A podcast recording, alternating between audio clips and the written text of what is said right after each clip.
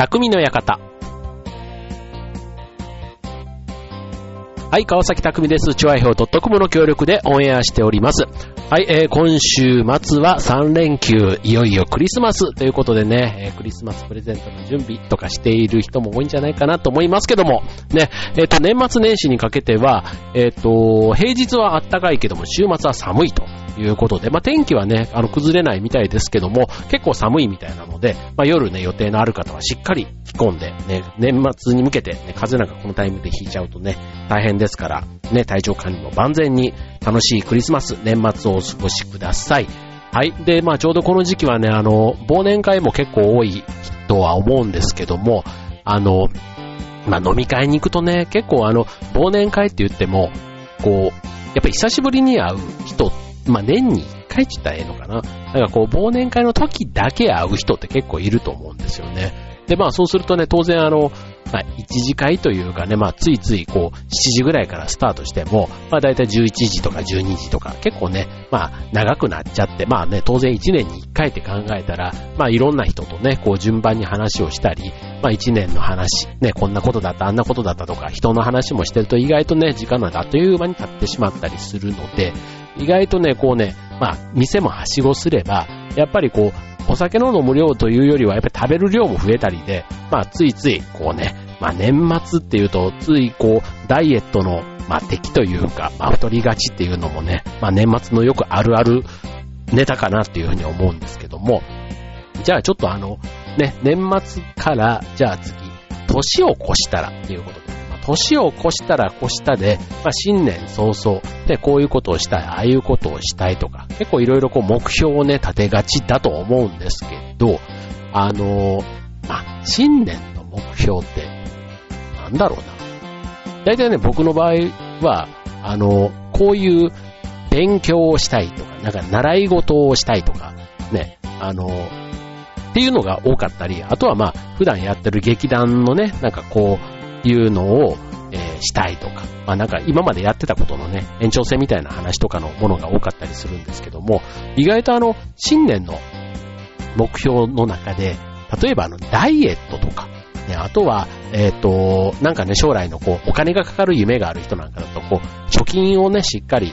残したい、貯めたい、なんていうのをね、立てる人がいると思うんですね。まあ、年末年始にかけて、まあお金をね、使いすぎちゃったから、ね、まあちょっと年始早々ね、ちょっと出費も控えてとかね、そういうお金がかかるものだったり、あとはまあ体型がね、年末ちょっと食べ過ぎちゃったから年明けからまあ春先、ね、こう夏とかね、薄着になる時期に向けて、ちょっとダイエットもしっかりしたいなとか、そういった目標をね、意外とこの年明けする機会が、ってか、する人が、まあ、まあまあいるんじゃないかなと思うんですけど、えっ、ー、と、今日のテーマ、ね、実はこれ、貯蓄もダイエットもできそうでなかなかできない目標ということで、えー、今日のテーマ、そういうやつのコツ わ、わかんない。はい、というのをお送りしたいと思います。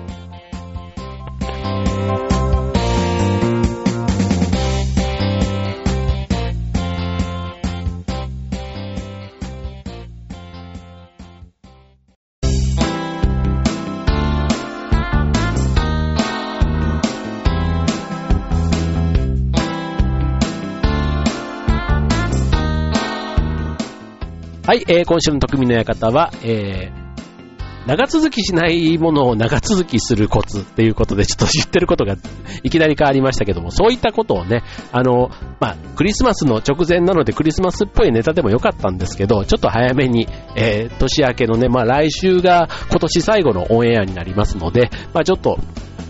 クリスマス時期、ね、いろいろこう油断をしてというか、まあクリスマスぐらい、年末ぐらいって思いがちなところですけども、ね、まあその、えー、反動が年明けに帰ってくる、ね、えー、年明けの目標のハードルをある意味高めないためにも、ね、ちょっと年末にね、こういう話して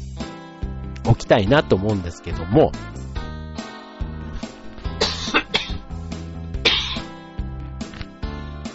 はい。えー、ダイエットね、えー、貯金、まあ、貯蓄。ね、こうどちらも自分のやっぱり意志が強い意志っていうのがすごく大事なんですね。うん。まあ強い意志がないと続かないし、あとは、まあ、いわゆる性格、まあ自分に厳しくないとっていうかね、まあ自分に甘かったりすると、やっぱり達成できない。で、あとは、一時期は頑張れても長く続かない。うん。逆にそれはあの、リバウンド、ね、ダイエット、一時期的にこう頑張ってぐーっと減ったとしても、その後リバウンドしてしまって、まあ元通り、むしろね、前より悪くなっちゃうみたいなこともよくダイエットの場合だったらあったりすると思います。はい。で、えー、っと、実際にこれね、ダイエットも貯蓄もなんですけども、この、なかなかできそうでできないもの、ね、これを成功する秘訣、ね、どういうところがあるのかというのをね、今日ご紹介したいと思うんですけども、まず一つ目、ね、えー、この項目、まあ、ダイエット貯蓄に対して、危機感があるかどうか、ね、一つ目ね。うん、これ具体的にどういうことかっていうと、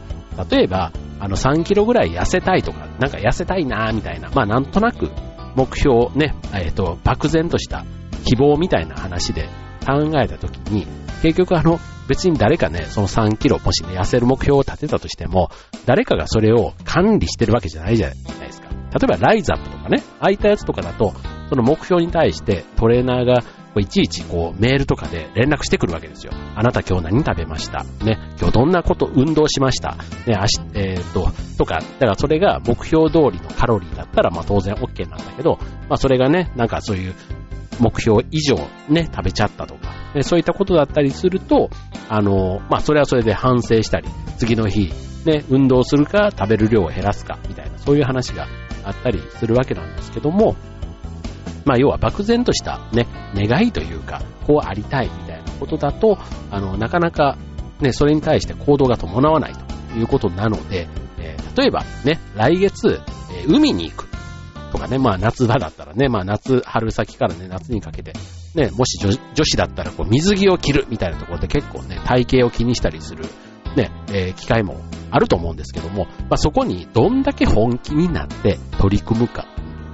まあ、あの、僕も劇団とかやってたりすると、結構本番ってもう日にちが決まってるじゃないですか。だからその日に向けて、例えばあの、セリフを覚えるみたいなことで言うと、もう覚えざるを得ないんですよ。だから。ね、覚えないと舞台に立てないじゃないですか。だから、別にセリフを覚えるのは誰かが手伝ってくれるわけでもなく、ね、覚えなかったら全部自分が、ね、恥をかくというか、周りにも迷惑をかけるってことになるので、もう誰が覚えろとかやれとか言わないんですけど、まあ、必死になってやるわけ。なんですね。うん。だから、多分ね、これね、えっ、ー、と、まあ、海に行くぐらいだったらってまたね、思っちゃう。ね、例えば海に行くのもいつもね、気心知れた友達とだったらってなったらなかなかね、えー、それに向けてではならないかもしれないんですけど、もしね、水着コンテストがあって、何百人の前で自分のそういうのが見られますってなれば、ちょっとやっぱりね、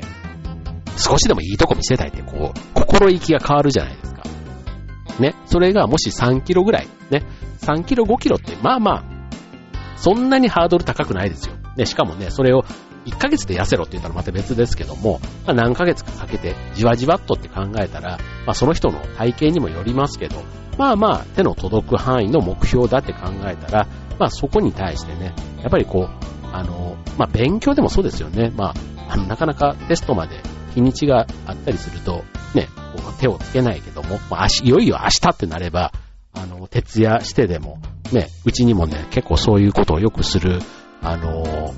娘が一人いたりするんですけども、やっぱりね、追い詰められないとね、やらないっていうところは、やっぱりそこは危機感があるかどうかっていうとこだと思うんですよね。まあだから、えっ、ー、と、このダイエットの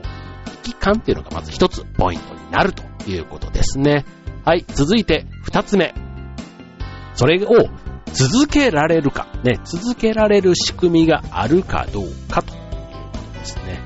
はい。まあ、いくらね、こうあの、まあさっきのダイエットでも貯蓄でもね、お金を使うか、あとはね、カロリーを少なくするかといった時にも、例えば毎晩飲みに行く機会が多いってなっちゃうと、ついついね、行けば飲むし、行けば食べるしっていうことなので、ね、あとはまあ、えっ、ー、と、そういう飲む機会は少ないで、例えば女性の方でも甘いものには目がない。ね、甘いものはついつい手がね、もうあの、出ちゃう。ね、えっ、と、感触もやめられない。ね、そういった人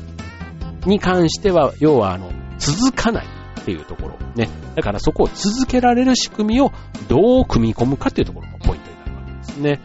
あとはまあ、あの、例えば、うん、あの、摂取するカロリーを減らすっていうのはもちろん大事ですけども、えっ、ー、と、あとはカロリーを落とす。運動とかね。運動もね、やっぱりこれね、続くか続かないかはね、なんかちょっと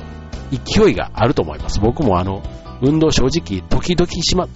すけど、やっぱり時々なんですよね。だから、なかなかそれをね、続けられてるかって言われると、やるときは3日ぐらいやるんですけど、3日やったらちょっとね、もうしばらくやんないみたいな、なんか、まさに3日坊主みたいなことになって、まあそれ自体はね、やっぱりダイエットにはなかなか結果としては繋がらないということなので、まあ、自分に一番あった続けられる取り組みっていうのをやるっていうのは大事ってことですね。だから、飲みに行く回数を減らす。ね、えー、週3回あったのを1回にするでもいいですし、あとはお昼のね、カロリーを今までね、お米いっぱい弁当でとかおにぎりで食べてたものをね、ちょっとあのサラダとかあっち系のね、あの、野菜スープみたいなものとかで、うん、あの、カロリーは減ってるけど腹持ちのいい、えっ、ー、と、やつとかえ、春雨的なね、なんかああいたものに変えてみるとかね。あとはまあスイーツの量も、ちょっとあの間食を減らしてみる。2日に1回にするとかね。うん、それだけでもね、随分やっぱり減るし、まあ、運動もね、自分に無理のない程度でね、えー、続けられるものを見つけてみるということで、まあ、継続できるものを、えー、見つけるということがポイントになりますとですね。あとはまあ、あと貯蓄のね、ダイエット以外の貯蓄っていう話で言えば、あの、よく定期的にお金をちゃんと貯める人、あの、500円貯金でも何でもいいんですけど、あとは月にね、えー、お給料の中から1万円とか3万円とか、まあ、自分のできる範囲で確実にそれだけはもう使わないお金として別に避けておくみたいな。ね、もうそこはもう自分との約束みたいなことで、えー、決めておく。あとはまあ自動引き落としみ、あの、自動積み立てなんか銀行とかに入れられる、ああいうのって、会社とかね、会社勤めの人だったりすると、口座をね、二つに分けて振り込むみたいな、給料をね、振り込むような仕組みもあったりするので、まあそういうなんか、気づいたら溜まってるパターン、そういったことを利用してみるっていうのもあるような、えー、あると思います。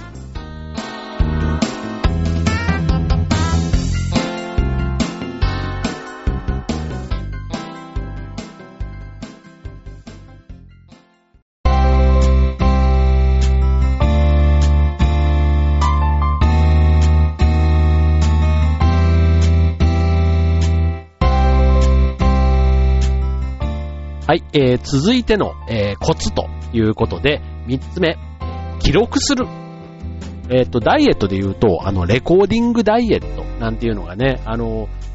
話題になったことがあります。自分が食べたものを記録して、自然に客観的に、えー、取ったカロリーを確認できる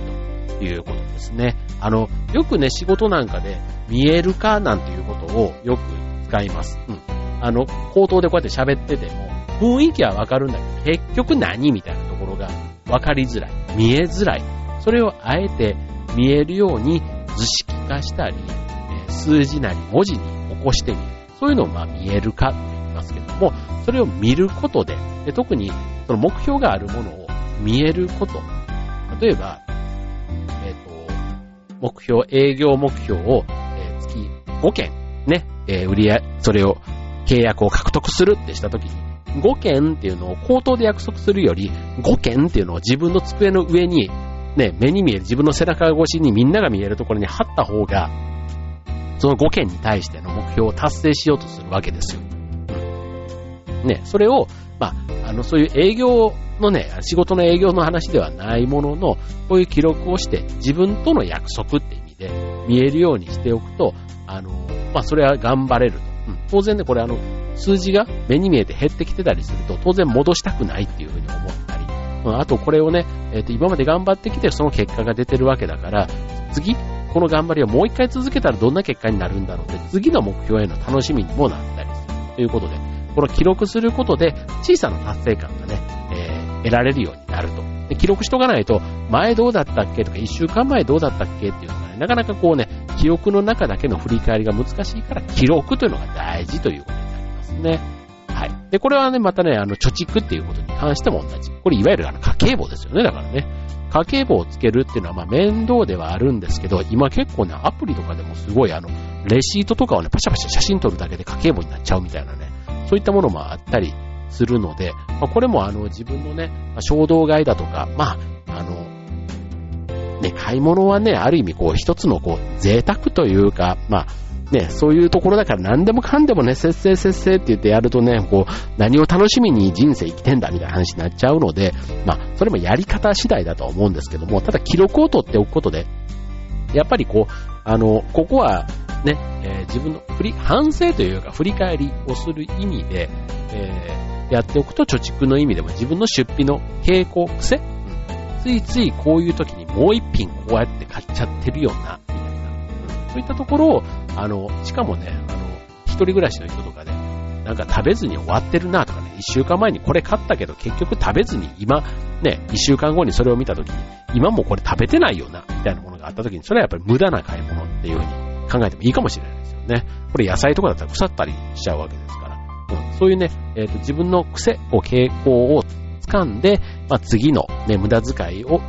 防ぐために役立てるということで、まあ、あの、さっきのダイエットしかり、ね、えー、この貯蓄しかり、ね、今の状態を定期的に記録することで、あとよくできたところには、こう小さな達成感を感じるということで、さらに次への気力、やる気につなげてい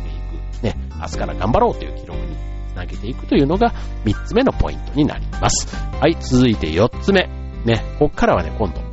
えー、ね、どうしてもね、えダイエットも貯蓄も、こうね、我慢をしないとダメみたいな、こう自分に対してね、すごいストイックな人じゃないと成功しないんじゃないか、なんていうのがね、あると思うんですけども、あの、ね、やっぱりこう、ダイエットをするために、例えば豆腐しか食べないとか、こんにゃくだけしか食べないっていうのはね、やっぱりね、つまんないですよ。なんかね、あつまんないっていうかね、長続きしない。そういうのは。あの、自分これ経験則ではないものの、ね、なんか、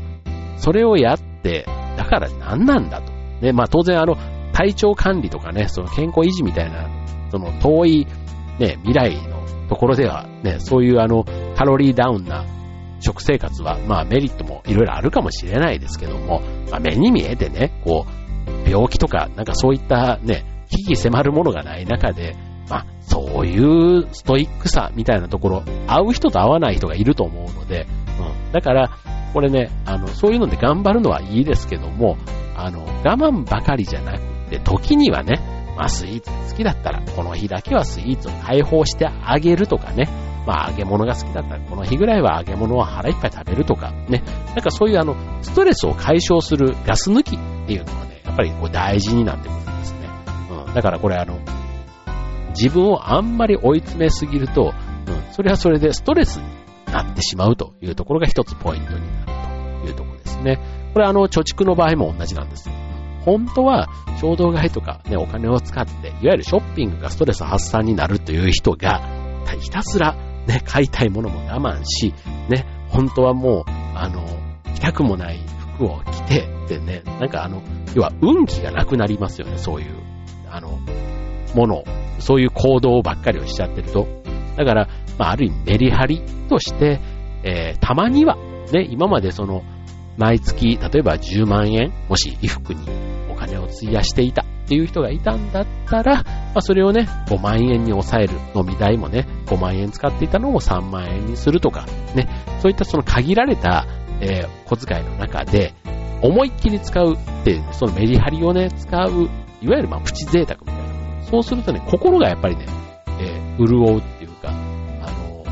体がいくら、あの、疲れてたとしても、またそこはね、えっ、と、大丈夫だと思うんです。いろんな場面でね。うん、なんですけど、心が疲れちゃうと、やっぱりね、もう次に繋がんない。だから、えっ、と、心の、その、やる気というか、エネルギーを満たすために、まあ我慢ばかりじゃなくて、ね、時には、まあ好きな、自分にちょっと甘やかすような、ね、そういったこともうまく取り入れていくと良いというとこですね。はい。で、最後、えー、5つ目。えー、必要な、ね、栄養素を取る。うん、まあ、これは、えっ、ー、と、例えば、うんと、ダイエットで言うと、ほにゃららリンゴダイエット、ね、なんとかだけみたいな、卵ダイエットとか、これしか食べませんダイエットとか、あとは、ほにゃらら抜き、えー、炭水化物抜きダイエットとか、ね、なんとかを抜くみたいな、なんかを極端にこう抑えるとか、で、一品のみをひたすら食べ続けるみたいなところ。まあ、これさっきのあの、我慢にちょっと近い、豆腐だけ、こんにゃくだけっていうのと一緒で、あの、バランスが悪いんで、まあ、栄養が偏りがちになるんですね。で、ここポイントになるのが、まあ、カロリーオーバーにならない程度に、やっぱりバランスは、あの、炭水化物も、あの、人間生きていくために必要ですから、まあ、そこは、あの、栄養バランスっていう意味で、えー、気にした方がいいというところですね。うん、これあの、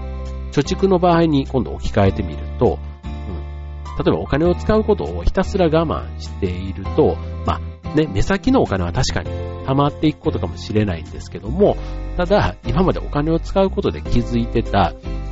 例えば自分自身の自信とか、ね、あの、ね、服装を、例えば新しい靴とかね、えー、ネクタイとか締めた日って、こう気持ちもちゃんとしまう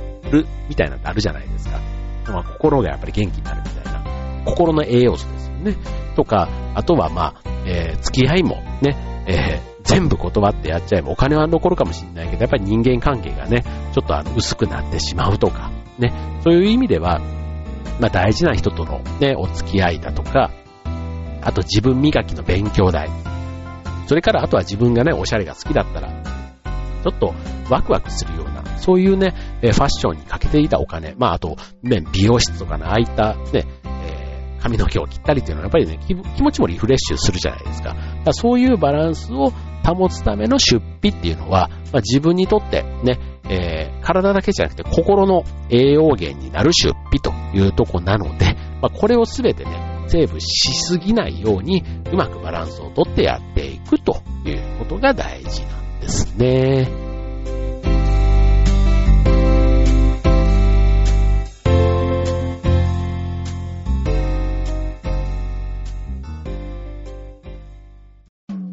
はい、